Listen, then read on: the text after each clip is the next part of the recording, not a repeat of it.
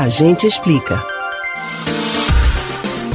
A eficácia do uso das máscaras no combate ao novo coronavírus já foi comprovada em diversos estudos e o uso delas nas ruas é obrigatório. As máscaras servem para isolar o sistema respiratório do usuário do ambiente externo. Isso ajuda a combater doenças infecciosas de duas maneiras evita que partículas expelidas por outras pessoas entrem em contato com as mucosas do usuário e limita o número de gotículas liberadas pelo usuário no ambiente, diminuindo o risco de propagação caso ele esteja infectado.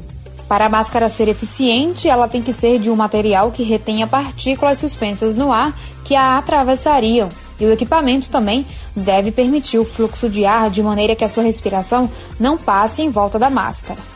Mas aí surge a dúvida: eu preciso usar máscaras dentro de casa? Será que o equipamento ajuda a reduzir a disseminação do novo coronavírus entre os membros da família? Segundo um artigo publicado por pesquisadores chineses na British Medical Journal em maio, vestir os acessórios antes de os sintomas aparecerem pode diminuir a transmissão da Covid-19 em até 79% entre familiares que vivem juntos.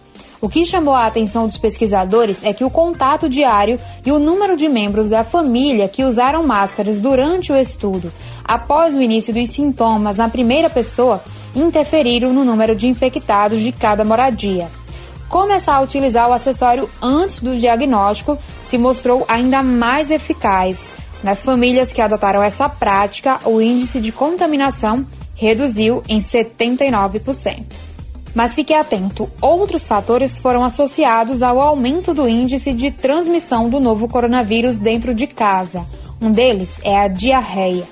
Quando o primeiro contaminado com a Covid-19 apresentava esse sintoma, o risco da disseminação da doença entre os membros da família foi maior.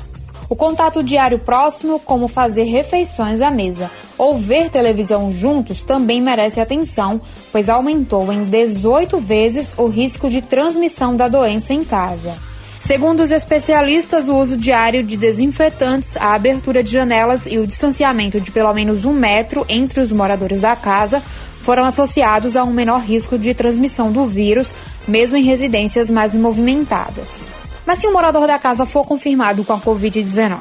Bom, o paciente deve ficar preferencialmente em um quarto individual com janela aberta. Se isso não for possível, manter a distância mínima de 2 metros dos demais moradores. O isolamento para o paciente e para as demais pessoas da casa deve ser respeitado durante 14 dias. O deslocamento da pessoa doente ou com suspeita de contaminação pelo coronavírus dentro de casa deve ser o mínimo possível manter os ambientes arejados e não compartilhar sofás, camas e cadeiras com o paciente.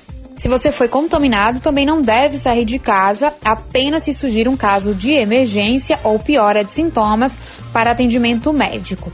As roupas pessoais e de cama e banho do paciente devem ser higienizadas com água e sabão separadamente. Evite agitá-las e deixe tudo separado dos demais familiares, assim como os outros utensílios, como copos, xícara, talheres, pratos e escovas de dentes.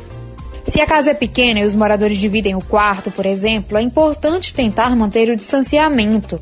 Limpar a casa mais de uma vez por dia, usando a solução com água sanitária no chão e em todas as superfícies e lavar sempre as mãos.